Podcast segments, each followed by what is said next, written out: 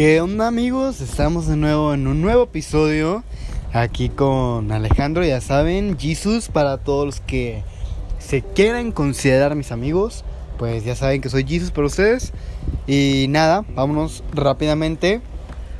Tengo algo que contarles, algo que está pasando en el mundo y tal vez ya todos lo saben o tal vez algunas personas aún no lo saben o aún no se enteran están debajo de una roca o están debajo del agua porque esto es noticia, señores. Esto es algo que está pasando, que ya tiene una semana o un poquito más de la semana que, que se viene viendo. Y de hecho ya, ya tiene más de, de meses que los países vieron.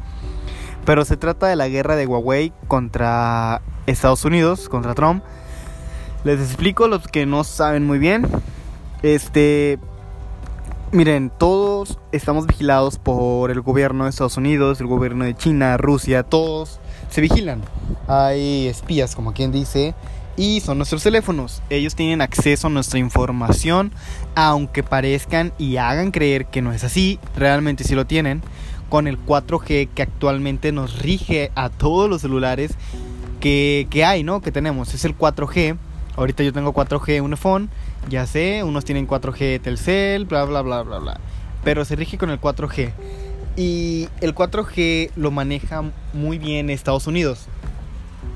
Ellos son los que tienen 4G. China no se queda para nada atrás. Pero, ¿por qué Trump decide lanzar entonces la guerra contra Huawei? Fácil, porque Huawei está sacando ya el 5G que va a revolucionar el 4G y va a revolucionar todo de Internet, ¿entiendes? O sea, es una mega infraestructura, algo... O sea, tienes 5G, controlas el mundo como tal, estás controlando algo que va más allá de la información. Y Estados Unidos está muy por detrás de China en el 5G. China ya tiene la infraestructura, ya está poniendo satélites, antenas, todo, ¿no? O sea, todo para tener el 5G y lanzarlo al mercado, o sea, lanzarlo a todo el mundo. Y y perdón, y este Estados Unidos pues se quedó atrás. Este Trump no tiene la infraestructura, está muy por muy por debajo de, de China en el 5G. Entonces, ¿qué es lo que hace Trump o quiso hacer? Es mandó a quitarle la empresa de Google, la empresa de Qualcomm, todas las empresas que estaban asociadas con Huawei en tanto mantenimiento como desarrollo y soporte para tratar de que se hundiera, ¿no? De que Huawei quebrara o que le hiciera un daño para así poder controlar el 5G, que Huawei se viera afectado, China se viera oprimido y les llegaran a un acuerdo, como dice Trump, para que Trump pues tuviera el dominio de del 5G, que es lo único que quería Trump, es lo que mismo pasó aquí en México. Trump tiene el, petróleo otra vez porque tiene la posibilidad de, o, ¿cómo se dice?, de presionarnos, ¿no? A, dárselo, ya que es muy influyente en todo el comercio de México con, con Estados Unidos, México y Canadá también, y México y Latinoamérica. O sea, Estados Unidos es un gran proveedor, una de las personas que compran más y tiene muchas relaciones con México, así que nos oprimía demasiado. Y es lo mismo que quería hacer con China, pero no le resultó porque Huawei, como es una empresa china, todos los chinos apoyaron a Huawei y es, China está, es demasiado grande, así que todos de China optaron por no, no volver a usar Apple.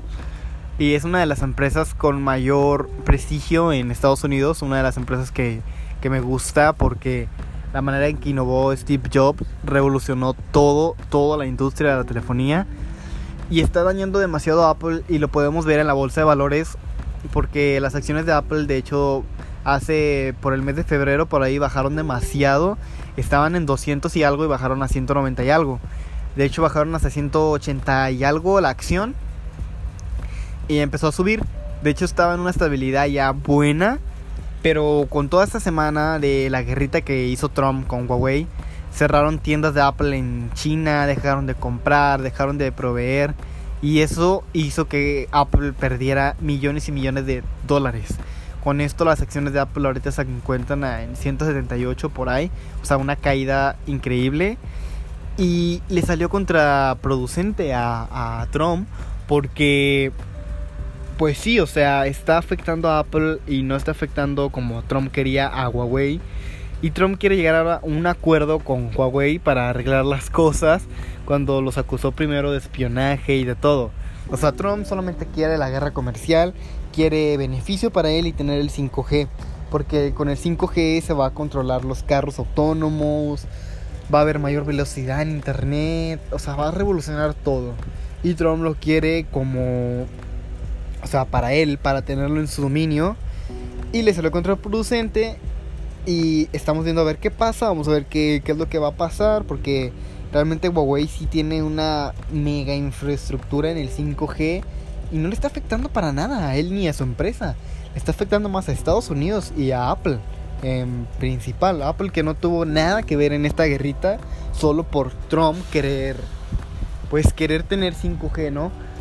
O sea, nada te costaba hacer esto, pero te está costando duro Trump. Gracias y como siempre lo digo, ningún presidente es bueno. Solo que, como dice mi maestro, elegimos al peor. O con el que peor nos va a ir, ¿no? Así que esperemos a ver qué pasa con esta guerra de Huawei y Trump.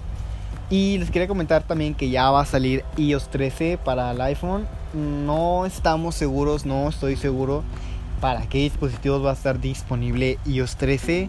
Pero yo creo que va a estar disponible a partir del iPhone 6 del 6 en adelante, que tengan 2 GB de RAM, yo digo.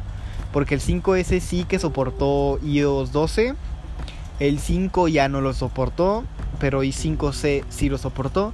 Pero es un dispositivo ya un poco gama baja por la RAM y por el tamaño de pantalla. No sabemos bien cómo se va a venir el iOS 13, el diseño que tenga.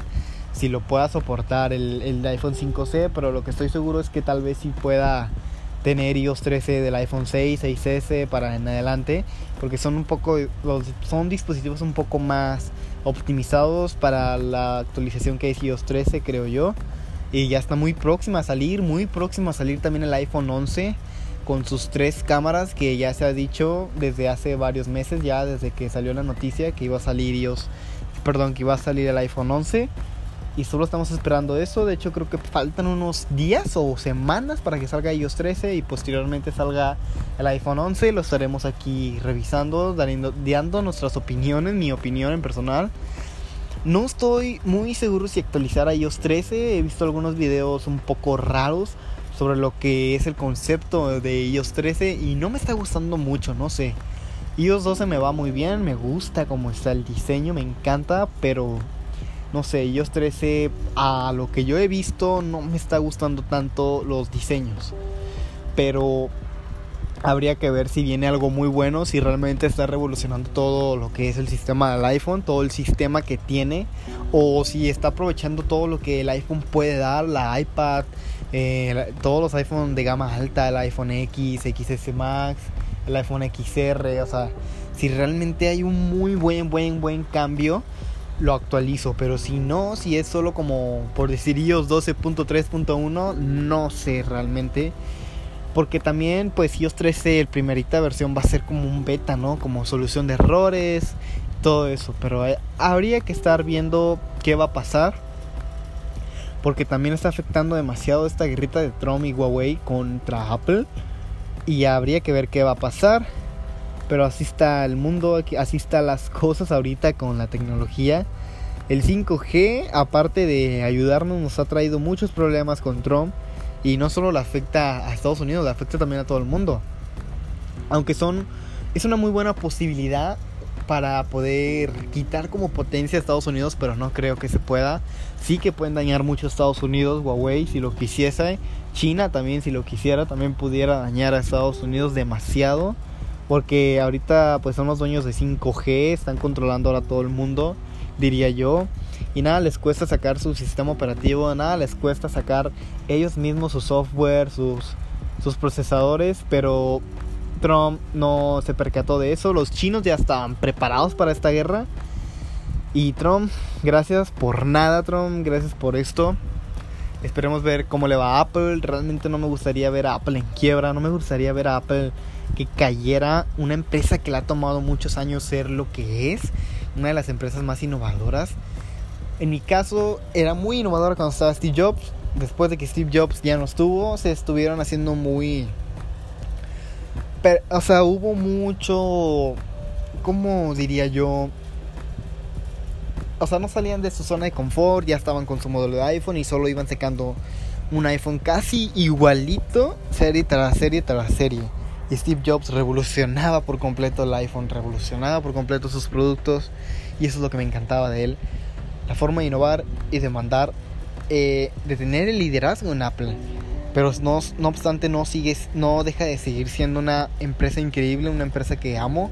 Y no me encantaría verla sufrir y verla quebrar por una guerrita que se le ocurrió lanzar a Trump. Pero bueno, creo que este es mi reporte por hasta aquí de lo que está pasando en, cuestión de tecnología en el mundo. Así que yo me despido, ya saben, soy Alejandro Flores, Jesus para todos los amigos. Nos vemos en otro episodio y conforme salga el iOS 13 estaré informando todo lo que está a venir y cómo, cómo está afectando en el mundo, ¿no? Así que hasta nada, nos vemos. Yo soy Alejandro, cuídense.